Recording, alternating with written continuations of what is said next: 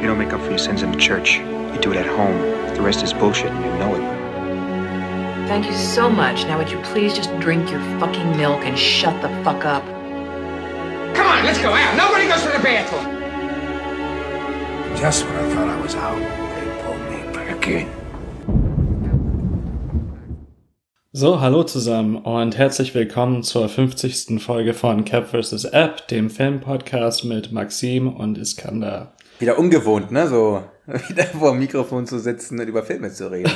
Haben wir lange nicht mehr gemacht, war eine relativ lange Winterpause. Ja. Oder Weihnachtspause oder was auch immer. War auch deshalb so lang, weil ich ja gerade meine Masterarbeit schreibe und äh, du ja auch mit deinem PhD alle Hände voll zu tun hast. Das ist auch der Grund, warum wir jetzt für die nächsten Monate folgenden Modus fahren. Und zwar veröffentlichen wir jetzt alle zwei Wochen eine Folge, besprechen aber dafür in einer Folge zwei Filme. Genau. Heute geht es um Irishman und um Parasite, also unseren Blockbuster und unser Indie-Darling. Vielleicht sollten wir das auch aufmischen dann in Zukunft, dass wir nicht immer den Genrefilm mit der alten Perle besprechen, sondern das Mhm. ein bisschen, bisschen umgestalten. Weil heute Ja. haben wir genug Fraktion, sag ich mal, zwischen diesen beiden Filmen. Genug Unterschiede. Vielleicht können wir den auch wirklich so ein bisschen wie Sparringspartner so im Ring anordnen, weißt du? Dass es wirklich, dass es wirklich Unterschiede gibt. Die haben wir heute auf jeden Fall. Ja, die sind auch beide Oscar nominiert, ne? Die einzige Gemeinsamkeit an sich.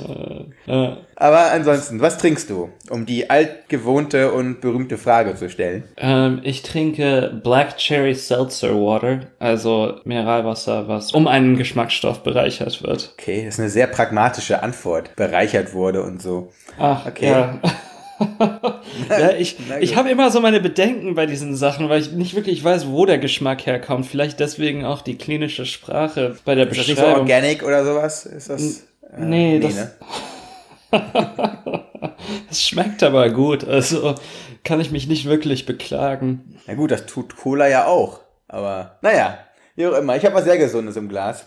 Ich habe nämlich Wein im Glas. Und zwar den Blaufränkisch von Klaus Preisinger. Ich weiß nicht, ich glaube, den habe ich schon mal getrunken. Preisinger ist eine oft gesehene Flasche auf meinem Tisch eigentlich auch. Und äh, kam auch gerade von der Weinprobe. Hab aber da alles ausgespuckt, außer eine Trockenbeerenauslese und einen Sekt. Deswegen Okay. ich bin relativ nüchtern. Ja, in Maßen gesund, ne? Die ganze Flasche, eine ja, da Flasche pro abweichende Tag. Meinungen, das witzigerweise. Die spanische Gesundheitsbehörde sagt, eine Flasche pro Tag ist in Ordnung. Die WHO an sich sagt, eineinhalb Gläser sind, äh, kann man trinken, beziehungsweise jeder Alkohol tötet. Also, da gibt es auch unterschiedliche Meinungen. Weißt du? Aber wenn ich mir die politische Lage angucke, denke ich mir, trinke ich halt einfach meinen Wein. Weißt du, so. Ist eh egal. Ja, der Weltuntergang steht ja bevor. Genau. Weltuntergangsstimmung haben wir zum Teil auch in Irishman, aber da ist sie fokussiert auf eine einzelne Person. Würde ich einfach mal reingehen in den Film, und zwar The Irishman von 2019 vom Regisseur Martin Scorsese. Endlich mal wieder ein Mafia-Film von ihm. Nach seinen, ja, so, ja, schon äh, Kultklassikern, ne? So Casino, Goodfellas, Mean Streets. Departed würde ich auslassen, persönlich. Aus eigen, also Ja, würde ich jetzt nicht mit reinnehmen. Das haben wir aber auch, ich glaube, im Podcast sogar schon mal besprochen. schon ne? mal behandelt. Ja. Genau. Also, worum geht es? The Irishman handelt um den irischen LKW-Fahrer hin dann zum Auftragsmörder der Cosa Nostra, um Frank Sheeran, gespielt von Robert De Niro, der The Irishman oder The Irish dann eben in die Annalen der Geschichte eingegangen ist. Wir nehmen an seinem Leben teil aus seiner eigenen Erzählung, die er aus einem Altersheim macht, weil er mit, wie alt ist denn der da? Keine Ahnung, über 80, über 90? Ja. Super, super alt halt uns eben die Geschichte erzählt, die in den 50er Jahren beginnt, als er als Lkw-Fahrer ähm, durch Zufälle eben auf Rust trifft und damit eingeleitet oder eingeführt wird in die äh, Welt der italienischen Mafia und dann für alle Leute Auftragskiller ist. Und wir nehmen an seinem Leben teil. Seine Wege überkreuzen sich dann mit dem, ja, berühmt-berüchtigten Gewerkschaftsführer Jimmy Hoffa. Das ist nach realen Ereignissen, nach wirklichen Personen und Jimmy Hoffa ist äh, 75, ne? 75 spurlos verschwunden. Genau. 82 vor tot erklärt worden und dieser Film geht dieser Geschichte nach. Ja. Wir haben es hier mit einem dreieinhalbstündigen Mafia-Film zu tun. Von dem Godfather of Mafia-Film, würde ich so sagen.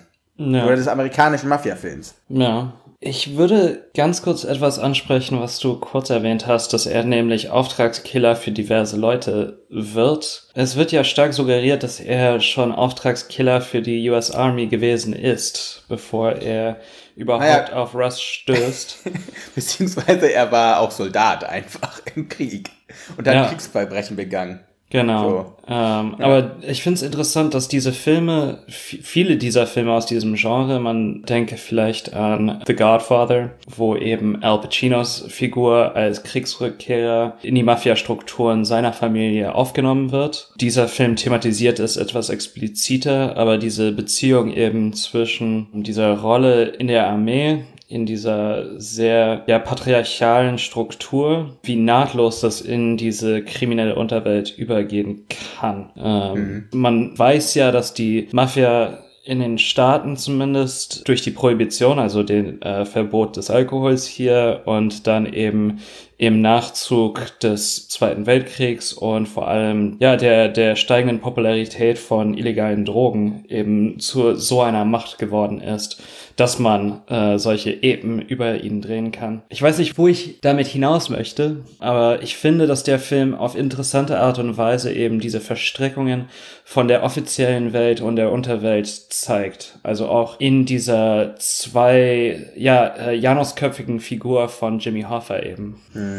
Es ist auch eigentlich ein ganz interessanter Aspekt, dass dadurch ja auch diese Normalität von Verbrechen gezeigt wird. Ne? Wir sehen ja ein roter Faden in Scorseses Werk, dass grundlegend das Leben der Mafia als etwas sehr Normales dargestellt wird, obwohl äh, die Leute sehr unnormal handeln. Wir haben ja auch diese eine Situation, wo Sheeran, als er erfährt, dass seine eine Tochter gemaßregelt wurde von dem Obsthändler, äh, an der Ecke, er halt dann die unnatürlichste oder die unmenschlichste Art und Weise findet, ihn damit zu konfrontieren, indem er ihm einfach die Hand bricht, ihn Ja. komplett vermöbelt und ihm die Hand bricht. Die Normalität des Verbrechens, die er auch gelernt hat im Krieg, ne, also einfach abzudrücken und du hast den Konflikt vermieden. Wenn man dann den ganzen Film nimmt und du hast jetzt auch Jimmy Hoffa als diese doppeldeutige Person angesprochen, den größten Konflikt, den wir haben, ist in Frank Sheeran selbst und hat mit Jimmy Hoffa zu tun. Ich weiß nicht, ob wir hier spoilern, ehrlich gesagt, weil ähm, es geht darum, dass Jimmy Hoffa umgebracht wurde. Ja. Und Frank Sheeran, kann man sich ja angucken, hat dann eben auch einmal gesagt, er hat ihn umgebracht und das wird hier thematisiert. Dieser Kampf für jemanden, der sonst, ohne mit der Wimper zu zucken, den Abdruck äh, zieht, das ist ein sehr, sehr stiller Kampf, ein lautloser, für mich auch ein sehr stiller Mord deswegen. Und da haben wir dann den Konflikt wirklich ausgetragen in diesem Film auf eine sehr interessante Art und Weise, finde ich. Jemand, der immer schon gemordet und getötet hat, es auch systematisiert hat zu töten. Und dann kommt dieser individuelle Faktor einmal rein mit Jimmy Hoffa und dann bricht es auf, aber sehr, sehr lautlos. Ja. ja, grundsätzlich ist da mit relativ wenig Bombast gefilmt worden, ne? Also Ja. ähm, es ist 160 Millionen Dollar sind da reingeflossen. Da ist Bombast also. Also, das ist ein absoluter Blockbuster. Wir haben ihn, also wir haben Argumente dafür, den als Blockbuster zu betiteln, ne? So, aber erzähl erst mal zu Ende, was du sagen wolltest, mit wenig Bombast. Oder spezifizier das, den nicht vorhandenen Bombast ein bisschen. Ja, also was, was jetzt äh, Kameraarbeit und Montage angeht, finde ich, ist da, das ist relativ gesetztes Kino, also von der, von der Machart her. Es gibt gewisse Momente, wo eben stilistisch äh, die alten Filme von Scorsese aufbeschworen werden. Diese ganzen Mordszenen, das sind Versatzstücke eigentlich aus Goodfellas und ähm, hier Casino vor allem. Auch die Herleitung, ne? Strategie hinter den Morden, diese, dieses Manual, was dir eigentlich gegeben wird, wie Gangsterlife funktioniert, ne? Das ist Ja. ja dieses typische Ding. Oder auch die erste Szene, ne? Die Kamerafahrt durch einen Flur. Wohin? Das ist ja aus Goodfellas, als uns hier äh, Ray Liotta und seine Freundin und uns eben äh, zu dem Tisch in diesen Nightclub führt, ne? Das sind ja genau diese, diese Referenzen, die er an sich selber macht und machen kann auch, weil er dieses Werk halt schon geschaffen hat. Aber diese, in diesen alten Filmen funktioniert das mit einer gewiss, mit einer, das ist so beschwingt irgendwie Ja, und Leichtigkeit. belebt. Hm. Und da ist es wirklich romantisch oder romantisiert und zieht einen mit in den Bann. Hier ist das immer vermittelt irgendwie. Also, dass das, dieser, dieser Zugang zu dieser Welt ist nicht so vorhanden wie in diesen anderen Filmen. Man hat auch nicht so das Gefühl für die Orte, in denen gedreht wird. Das ist sehr unmittelbar in Mean Streets vor allem und in, in Goodfellas.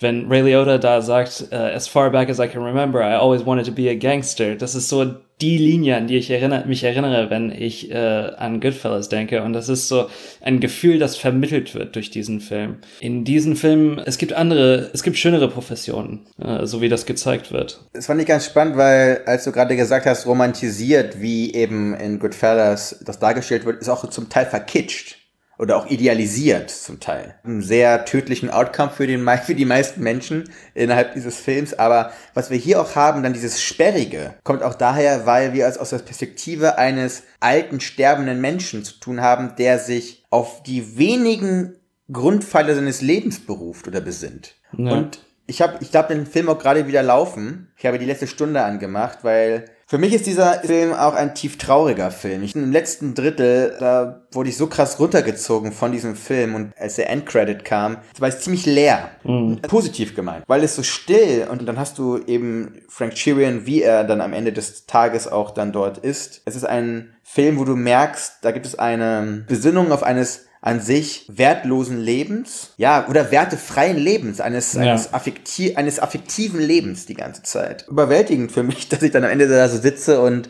ja wirklich tief, tief traurig war über diesen alten Mann, der dort sitzt und mir dreieinhalb Stunden erzählt hat, ein bewegtes Leben ja gehabt hat und am Ende bleibt nichts übrig, außer dass die Tür ein Spalt weit offen bleiben muss. Das mhm. ist äh, eigentlich für Scorsese, dieses Bild war sehr feinfühlig. Es gibt eine andere Sache, auch das Telefonat, wo Frank Sheeran dann die Frau von Jimmy Hoffa anruft. Ja. Und da sehen wir auch die Grandezza eben von diesen Personen, die wir auf der Leinwand haben. Joe Pesci, Al Pacino spielen alle echt auf dem Maximum. Also, sie spielen die alten Männer einfach auch so gut, weil sie selber auch alte Männer sind. ich weiß nicht, ob dir das aufgefallen ist, aber jede, jeder Moment, und das ist nicht nur das Telefonat, sondern auch die Gespräche mit der Familie und zum Teil auch Gespräche zwischen Frank und Jimmy Hoffa, er stottert die ganze Zeit und er bringt keinen richtigen, keinen richtigen Satz heraus.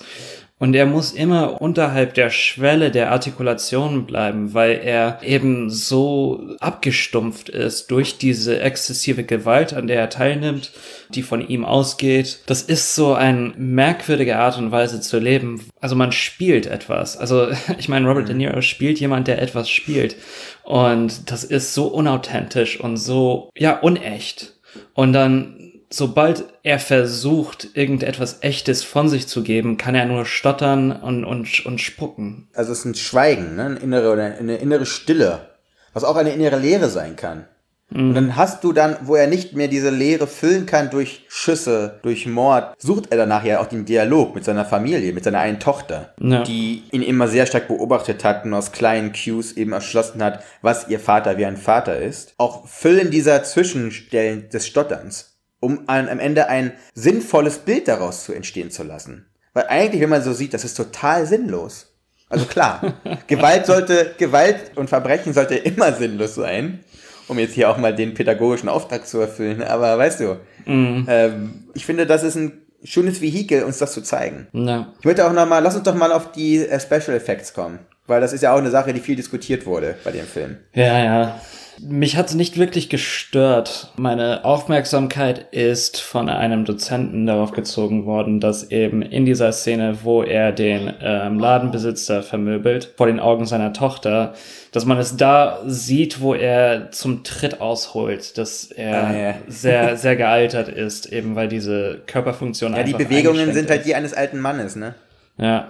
Aber man die, hat halt die diese Perspektive gebraucht, damit die Tochter auch im Frame ist. What you gonna do? Wie gesagt, hätte man mich, zeigen müssen eigentlich? Hätte man also nicht noch auditiv machen können, nur die Tochter zeigen? Ich finde aber, auch, aber wie gesagt, also es gibt da an, andere, das ist halt Scorseses Zugang zu dieser Szene gewesen. Er ist der Hat, Ist ja auch eine Referenz. Gab es ja auch schon mal. Ja. Als er den Postboten verprügelt. Oder als genau. der Postbote verprügelt wird. Genau. In Goodfellas. Da findet der Junge das, äh, der genau. findet Gefallen daran. Also hier wieder gespiegelt auch. Für mich sind diese Special Effects, um nochmal auf diesen Blockbuster zu kommen. Mm. Wir haben ein super hohes Budget, also 160 Millionen ist nicht nichts. Also wirklich viel Geld. ja. Ne? Und das Kann ist, man so sagen. Das ist doch sicher der teuerste Film, den ihr je gemacht. Okay, Silence war sicher auch nicht billig. Aber wir haben ein hohes Budget. Wir haben große, große Namen. Ey, sorry, aber Al Pacino, Robert De Niro in einem Film hinter der Kamera haben wir Martin Scorsese. Das ist schon, das ist schon das größte, größten Lettern, die man so generell in Hollywood finden kann. Mhm. Und dann nehme ich diese Special Effects und ich beschäftige mich ja relativ viel gerade mit Blockbuster wegen meiner Masterarbeit, weil ich über den neuen russischen Blockbuster schreibe. Und ich habe dann sehr interessanten Zugang gefunden zu Special Effects durch äh, ähm, äh, Kirsten Whistle heißt die. Spezialeffekte oder visuelle Effekte sind sogenannte Effect Emblems, also emblematische Effekte. Mhm. Was sie damit meint ist, dass eigentlich Special Effects dafür benutzt werden, oft in Blockbustern, um auch Themen zu behandeln oder um die großen Überschriften des Films visuell zu repräsentieren. Das bedeutet, wenn wir zum Beispiel haben in Terminator 2 die Verformbarkeit von dem neuen Terminator, dieser super teure, super Special Effekt ist auch ein Zeichen davon, dieser Entwicklung, dieser Modernität, in der sich auch diese ganze Welt, die dystopische Welt befunden hat. Ich sehe diese, dieses De-Aging, was sie benutzt haben, um die ziemlich alten Joe Pesci, Al Pacino und Robert De Niro in etwas unältere und immer noch sehr alt aussehende, by the way, Personen zu transformieren. Das ist für mich auch dafür, dass hier der Blockbuster ein Special Effect benutzt, um uns ein Thema zu erzählen, und zwar nämlich das des Alterns. Ein alter, angegrauter Film mit alten, angegrauten Themen und dass diese Special Effects machen uns das meines Erachtens noch bewusster, dass es genau hier um den Verfall und den Verlauf eines Verfalls eigentlich geht. Das ist für mich so das Besondere an diesem De-Aging-Prozess, der hier benutzt wird. Ich fand es auch nicht so störend. Ich fand es so komisch, dass auf einmal Robert De Niro, der in allen anderen Filmen braune Augen hat, auf einmal blaue Augen hat. Das war nicht komisch. Ja, das ist dann vielleicht auch ein Special Effect, der sich, der auf sich Aufmerksamkeit ziehen möchte. Also diese. Nur um Aufmerksamkeit geht es nicht nur, ne? Es geht ja auch darum, dass man dadurch was erzählt. Naja, klar, aber dass, dass der Typ einfach diese Gunslinger-Eyes hat, Gunslinger-Blues. Das ist es ja auch deswegen dieses Oldtimers, was ja dauernd kommt. Das ist für mich diese große, große Metaebene. Weil die Protagonisten, der Erzähler und die Perspektive ist die von alten Männern. Und in dem Sinne, warum auch nicht? So, das, können, das, das können sie halt erzählen. Ja, ja, ich meine. Also warum, warum sollte Scorsese auf einmal anfangen, eine Coming-of-Age-Geschichte zu erzählen? So, weißt du? Das macht also gar keinen Sinn. Hat er das nicht mit Hugo gemacht? Nee, ich, ich fand es einen interessanten Film. Ich, es ist keiner, den ich jetzt unbedingt sofort wieder gucken muss. Ich lasse den jetzt ein paar Jährchen auf sich sitzen. Ich kann mir aber gut vorstellen, dass der in 10, 15, 20 Jahren aufgewertet wird zu eben dem oder zu einem Klassiker der Spätphase von äh, mhm. Scorseses Karriere, weil er eben auch so selbstreflexiv ist. Ich glaube, vielleicht eben auch deswegen dieser, ja, diese, was ich vorhin vorhin Gesetztheit genannt habe, es Scorsese um diese Themen eben geht und er möchte das hervorheben und das irgendwie mit, also Special Effekte hin oder her, aber mit ganz vielen Effekten oder mit Effekthascherei das zu machen, wäre der falsche Ansatz einfach. Also ich glaube wirklich auch dieses äh, nebeneinander schauen. Ich glaube, Goodfellas und den Film nacheinander zu gucken, das ist vielleicht auch nochmal sehr lehrreich. Weil ich mhm. finde, da gibt es die größten Ähnlichkeiten, obwohl es hier, das ist ein spannender Aspekt, dass eigentlich Scorsese Easy, dadurch, dass es halt viel auch um die Gewerkschaften geht, dieses äh, Job Racketeering, ne, dieses äh, Labor Racketeering, die Verbrechen, die innerhalb der Arbeitswirtschaft verführt werden, mit in seinen Katalog aufnimmt von äh, dargestellten Verbrechen, Mafia oder Mafia-Geschichten so. Mhm. Das habe ich so noch nirgends anders so stark gesehen und dass er wirklich auch mit einer Akribie die er dahinter hat. Da werden uns ja wirklich sehr detailversessen diese Sachen gezeigt. Du hast es schon angesprochen, es ist ein Film, der entschleunigt ist, ein sehr ruhiger und für mich auch kontemplativer Erzählfluss ist, das aber auch daraus resultiert, dass er detailversessen ist und dadurch auch eine Konsistenz zu schaffen aus dieser ja doch sehr genauen Erinnerung dieses alten Mannes im Rollstuhl und der im Altersheim sitzt. Ja das ist eigentlich ganz spannend, wenn man dann diese beiden Filme vielleicht sogar wirklich nacheinander guckt, so ein, keine Ahnung, so ein äh, Motto-Nacht oder so. Dann hast du ja. nämlich Ray Liotta als den wilden, jungen, idealistischen Verbrecher, der dann auch die Flucht ja aussucht in ein Zeugenschutzprogramm. Und hier hast du denjenigen, der in dem Sinne ja durch alle Höllen gegangen ist, so, ne? Oder irgendwie mhm. übrig geblieben ist. Er ist ja übrig geblieben. nach, nach dem Knast, nachdem alle seine Best Buddies des, des Alters äh, gestorben sind, so einfach. Ist er der Einzige, der übrig bleibt. Anfang und Ende einer, einer Gangsterkarriere eigentlich. auch. Ja. Von ihm bleibt ja nicht viel übrig dann am Ende. Das Nö. Ist, er ist ausge, ausgeholt. Genau, beziehungsweise auch die Erinnerungen an ihn, weil seine Töchter werden es nicht sein. Nee. Genauso blass, wie die Töchter gezeichnet sind in diesem Film. Es gibt, wie, wie so oft im Ja. Scorsese-Film, keine starken Frauenfiguren. Die einzigen anderen Frauen, die oft zu sehen sind, sind die Ehefrauen, als Shirin und äh, Russ eben durch die Lande fahren. Die sieht man immer, hört man aber nie, weil sie immer rauchen draußen. und die Kamera bleibt bei den Männern. Das muss man ganz klar betonen. Es ist ein Film von alten Männern. Das ist ein Film, der, glaube ich, die Perspektive deshalb aber auch so konsistent und real erzählen kann, weil sie auch einfach eingenommen wird von all den Verantwortlichen. Ja. Okay, wir sind schon über die Zeit und müssen jetzt den Bogen zu äh, Bong Joon-ho's äh, Viel Spaß. Parasite, auch von 2009, schlagen. 19 meinst du? 2019, ja. Ja. Ja, ich fange jetzt Ja. einfach mal mit dem, mit dem Mach Plot mal. an. Äh, wir haben es mit der Familie Kim zu tun, die bei der Familie Park eingestellt wird, nach und nach. Ähm, zuerst der Junge als, ja, was ist der? Erst ähm, Nachhilfelehrer, dann der Vater als Fahrer, die Schwester als Kunsterzieherin und die Mutter als Haushälterin. Man muss dabei betonen, die äh, Parks sind unglaublich reich, die äh, Kims unglaublich arm. Hier wird also eine soziale Ebene aufgemacht. Die Kims haben sich durch äh, Lüge und ähm, wie würdest du das nennen? Na, die sind sehr gewieft. Ja, Also die sind smart. Auch. Sag mal ehrlich, der Typ fährt Auto und er kann gut Auto fahren. ja, Die Frau macht gut sauber. Er kann Englisch. Und Kunsttherapie, da kannst du irgendwas erzählen. Das tut sie ja auch, ne? also, sie machen ihren Job. Und das ist ja das Ding. Sie, also, sie erschleichen sich keine Leistungen, sondern sie machen ja wirklich, die sind einfach viel, viel smarter als die Leute in dem schönen, reichen, fancy Haus. ja. Und man muss auch einfach betonen, die Parks sind so unglaublich reich, dass sie nicht smart sein müssen. Also das Geld regelt alles für sie eigentlich. Eigentlich sind sie lebensunfähig.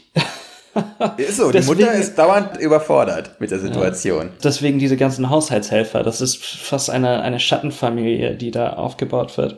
Auf jeden Fall, äh, irgendwann gehen die Parks mit ihrem Sohn camping und die Kims machen es sich gemütlich im Haus der Parks. Äh, ja, fangen an, ja, Homeparty zu schmeißen. Ähm, Die ganzen dann, Whisky und äh, Dingens. bis dann die alte Haushaltshelferin auftaucht. Um was abzuholen. um was abzuholen. Und es sich herausstellt, dass die Parkfamilie doch frühzeitig nach Hause kommt. Und, Weil es ja, regnet. Genau. Weil, es aus, weil es aus Kübeln schüttet. Und Ja. es spitzt sich auf eine Konfrontation äh, zwischen den Parks und den Kims zu, aber auch mit der Haushaltshelferin als äh, ja, Juggernaut in der, in der Mitte. Der Film, das ist das Spannende dahinter, hat sehr viele große Wendungen. Aber nicht nur einfach Plotpoints, sondern auch in der grundlegenden Erzählrichtung, in der Erzählhaltung und vor allem auch im Genre. Das ist ein riesig, ein toller Genre-Mix, beziehungsweise sogar eher auch eine Genre-Aneinanderreihung. Ja. Weil wir beginnen als so ein Sittenspiel, in dem wir mit doch schon öfter auch mit einem Lächeln oder mit so einer grotesken Komik dabei zusehen, wie eben die arme Familie sich so rein, die Kims, sich einwanzen im nicht im parasitären Maße, aber so, so reingehen immer mehr in die, in die, zu den Kim, äh, hier, wie heißen die anderen nochmal? Park. Parks, ja. Park. Dann kommt die Situation, in der wir gerade stehen, dass die Haushälterin was abholen will und es anfängt zu regnen und die Parks, äh, die, die Parks zurückkehren. Dann kommen wir zu einem Thriller. Wirklich so die, die Nägel so in die, in die Armlehnen gemacht im Kino. Es ist war wirklich so, what the fuck, was passiert da?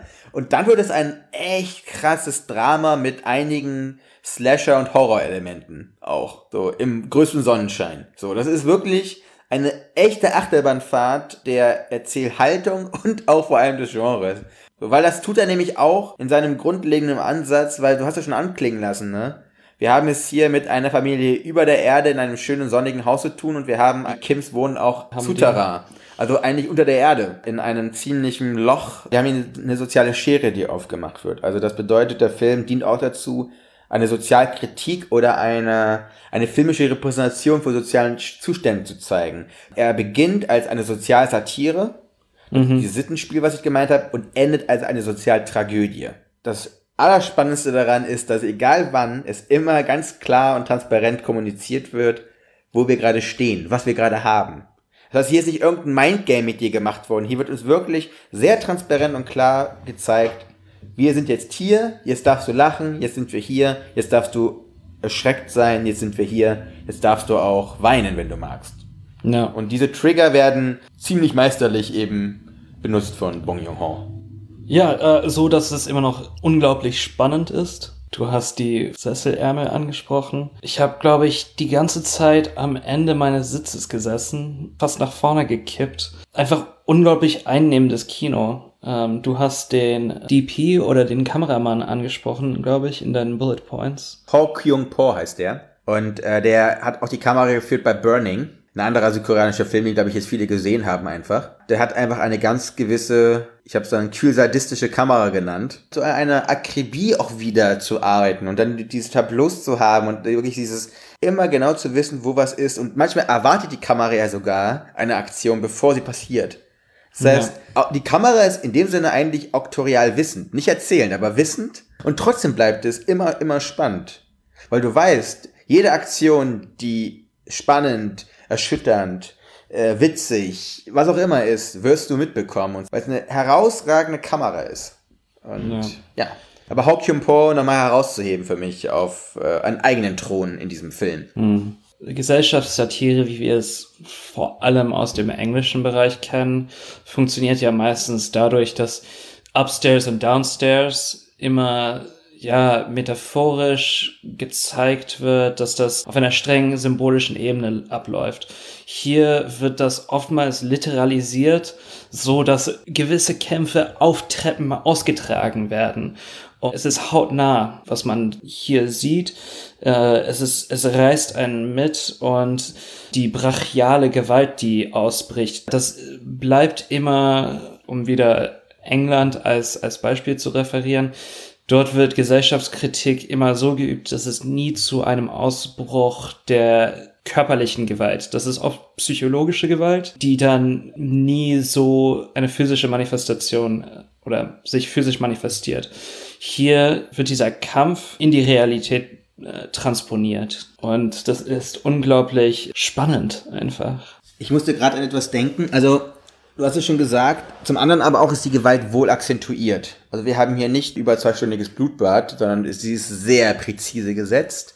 Mhm. Und äh, auch sehr gut orchestriert. Also die Gewalt ist wirklich sehr gut eingesetzt. Was du gerade gesagt hast mit dem auch, normalerweise staut sich ja immer sowas auf, ne? Und ähm, hier hast du auch kleinere Gewalttaten und ja, Böswilligkeiten, die auch innerhalb dieses sozialen Gefüges drin sind. Und eine der letzten Sequenzen, oder der, sagen wir mal, den Showdown dieses ganzen Films, den wir jetzt mal nicht spoilern. No. So, das hat mich erinnert an ein Gedicht von Erich Kästner. Total stark. das heißt Ansprache an Millionäre. Und ich habe hier den Gedichtband von Erich Kästner. Ich werde nur ganz kurz die erste Strophe davon, das sind vier Zeilen. Sagt, warum wollt ihr so lange warten, bis sie euren geschminkten Frauen und euch und den Marmorpuppen im Garten eins über den Schädel hauen? Das hat mich extrem daran erinnert, diese eine Szene. Ja. Die Marmorpuppen im Garten. Und das sehen wir hier eigentlich. Das heißt, die Reizreaktionsmechanismen zwischen sozialen Schichten werden hier uns wirklich gezeigt. Und du hast es schon gesagt, die Treppe ist eine der, dieser Verbildlichungen oder eine dieser faktischen Momente, die hier nicht sinnbildlich, sondern wirklich real genommen werden. Das haben wir hier dauernd. Auf eine Erschütterung, Unterdrückung und Co. folgt eine Reaktion und die nicht irgendwann, die passiert sofort und mutwillig. Und das ist äh, das, was uns dieser Film äh, ja sehr stark ins Gedächtnis oder vor die Augen ruft. Hm. Ja, und eben äh, diese Gewalt, die asymmetrisch ausgetragen wird. Ne? Also für die Kims ist das ja eine Existenzfrage. Sie, sie müssen ihre Arbeit verkaufen, um zu überleben. Für die Parks ist das, äh, sie sind, du, wie du ganz richtig gesagt hast, nicht wirklich in der Lage, mit dem tagtäglichen Leben zurechtzukommen, sich selbst zu ernähren, aber sind anscheinend in der Position, wo sie über die Existenz von nicht nur dieser Familie, also der Kim-Familie, sondern auch der alten Haushälterin, ja, verfügen. Für sie ja. ist da, und mit welcher Gedankenlosigkeit äh, Schicksale entschieden werden. Ja, man sieht's hier sehr gut, einfach. So. Ja, was bleibst du sagen?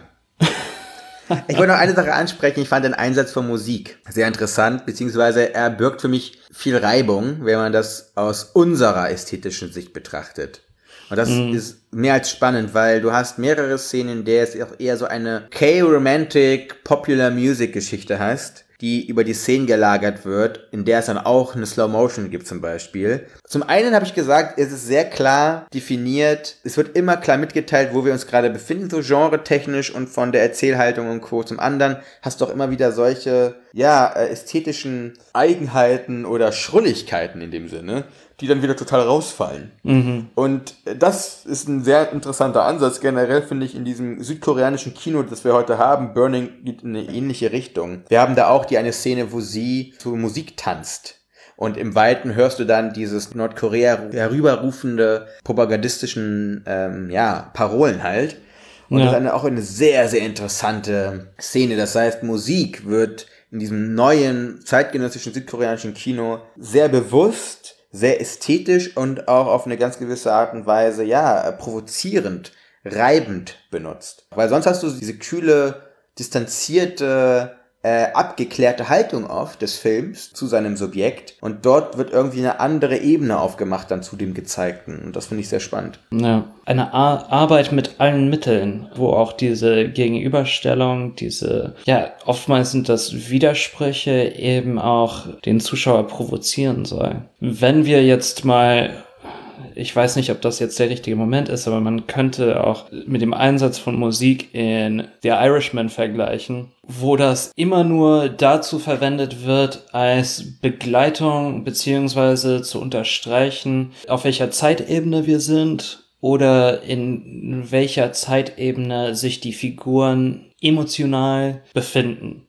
Naja, es ist bei äh, Scorsese ist es ganz klar auf Mood-Technik, die da benutzt wird. Also die wirklich die auch Intensivierung von Gefühlen, Emotionen des, des Gezeigten. Da ist, wie gesagt, deutlich mehr Reibungsverlust bei Parasite. Und natürlich, sorry, aber nochmal, Szene 1 bei Irishman. Sobald dann diese, diese Musik da reinkommt, diese, ähm, was war das nochmal? Das ist dieser, dieser 50er Pop.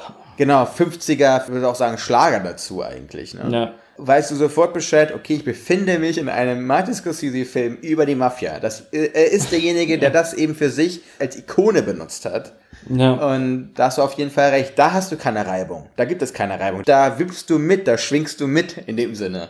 Bei dem anderen knallst du drauf. Ja, Und obwohl ja. es eine Musik ist, die eigentlich dafür benutzt wird, um mitzuschunkeln. Und das war es ja gerade. Er benutzt eine Musik, die da zum Mitschunkeln eigentlich gedacht ist. Und das passiert genau das Gegenteil, dass du, dass du mit der Nase dagegen eckst. Und das ist, wie gesagt, das Spannende oder das, ja, äh, heraus, äh, Besondere an diesem Film. Ich würde so weit gehen, um zu sagen, dass äh, es halt eigentlich als Montageelement äh, umfunktioniert wird und mit oder gegen den, äh, den Schnitt und die andere Arbeit der Filmemacher arbeitet. In dem Sinne, wenn du es wirklich als Montagetool benutzen willst, untergliedert es ja auch oder verbindet oder konterkariert. Das ist ja genau das Ding dahinter. Ne? Also Ja. das Editing von so einem Film ist natürlich mehr als nur das Sichtbare, sondern auch das, was weggelassen wird. Und das gleiche hast du auch auf der auditiven Ebene. Und vielleicht ist es genau das, ne? dass wir einfach mit äh, Parasite einen Film haben, der in seinen, wie lange dauert das mal? Zweieinhalb Stunden? Ja, so um den Dreh. so irgendwie sowas äh, uns genau das eben zeigt und unterschiedliche Positionen einnimmt, einen mutigeren Ansatz verfolgt, auch in seiner Montage, ob sie jetzt visuell oder auditiv ist, muss man einfach sagen. Also, klar, Irishman ist Scorsese 100%. Lang, langsamer, älter, besonnener auf der äh, Macherseite, aber es ist und bleibt ein Scorsese. Er ist sich selber nicht, nicht fremd geworden und da ist Parasite natürlich der Film, der mehr aufwühlt auch in Ja. mir. Wie gesagt, Parasite hat mich aufgewühlt. Wie ich gesagt habe, Irishman hat mich leer zurückgelassen. Positiv gemeint zwar. Ich war gelähmt auf eine Art und Weise. Hier, nach Parasite war ich nicht gelähmt. Und das heißt, wir haben ein aufrüttelndes Kino und wir haben ein kontemplatives Kino. Und das sind die beiden Filme, die wir heute in, diesem, in dieser Folge zusammengebracht haben. So unwissentlich sogar. Ja. Aber okay, hat geklappt. Naja, und wir haben es auch beschlossen, diese Filme zu besprechen, bevor hier diese ganze Oscar-Geschichte rauskam. Ist jetzt die Quintessenz, dass die Oscars ein guter Wettbewerb sind? Oder was Äh, bleibt jetzt übrig? Nee, absolut das Gegenteil eigentlich. Ähm, Oder ist eigentlich Oscars nur das aus jedem Dorf ein Köter und weißt du, so versuchen, die äh, Deutungsherrschaft zu erhalten über was guter Film ist. Das ist ja. Oder vielleicht reflektiert es einfach nur auf uns zurück, dass wir äh, doch Ja. einen vulgäreren Geschmack haben, als wir uns Wo fängt der, wo fängt der Diskurs darüber an oder wo sind wir einfach auch nur Basic Bitches? Nennen wir, wie es ist. Manchmal, du, manchmal finde ich, ist es äh, eigentlich besser, eine Basic Bitch zu sein. Manchmal eine, eine wünschenswertere Position als äh, mit der. Nein, es macht das Leben einfacher, ne? Muss man einfach sagen. Man kann hier zumindest mitsprechen, ne? Ich habe immer das Gefühl, dass Basic Bitches gar nicht so viel reden. Weil eine Basic Bitch eine Basic Bitch ist, ist alles eh klar. Das ist ja das Ding. Oh, shit. ich weiß nicht. Naja, wir können ja gucken, ob wir mit den, unseren nächsten beiden Filmen auch eine Basic Bitch sind. Wir besprechen nämlich als Genrefilm Us von Jordan Peele aus dem Jahre, ist auch von 2019? Ja, ne? auch von 2019. Und Zerkala, der Spiegel von Andrei Tarkovsky aus dem Jahre 75. Also diese Serie ist eigentlich krass gewählt, ne? Also Parasite, Us und Circular. Wir haben viel mit Spiegelung zu tun, meinst du? Ja, auf jeden Fall. Mit Doppelung oder so? Ja. Ah, ja. auf jeden Fall. Äh. Finde ich aber gar nicht deine Idee gar nicht so schlecht, auch zu sagen, nachdem wir dann nach der nächsten Folge äh, vielleicht das auch einfach so zu matchen. Wir haben ja heute gemerkt, ne, dass wenn man so zwei Filme nebeneinander stellt und hintereinander bespricht oder schaut, dass sich manchmal auch so Sinnverwandtschaften oder auch Abgrenzungen ergeben. Mhm. Und das ist eigentlich ganz fruchtbar. Wo sind die verbindenden Elemente, wo sind die Leerstellen zwischen Filmen, die ja, wenn man das so jetzt auf dem Papier sieht, gar nicht weiter weg sein können. Und dann gibt es dann doch wieder Sachen, wo sie auch in ihrer Unterschiedlichkeit Gemeinsamkeiten zeigen. Oh, super philosophisch. Okay. So, dann äh, bis in, nicht einer Woche, sondern bis in zwei Wochen. Und das ist der 23. Februar. Genau. Dann gibt's die neue Folge. Alles klar. Dann bis Dann, dann. bis dann. Ciao.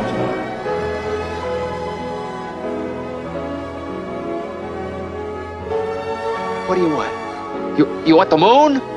Just say the word and I'll throw a lasso around it and pull it down. Hey, that's a pretty good idea. I'll give you the moon, Barry. Just shut up. You had me at hello. You had me at hello. You should be kissed and often, and by someone who knows how.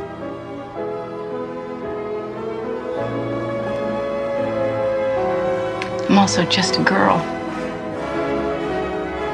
standing in front of a boy asking him to love her.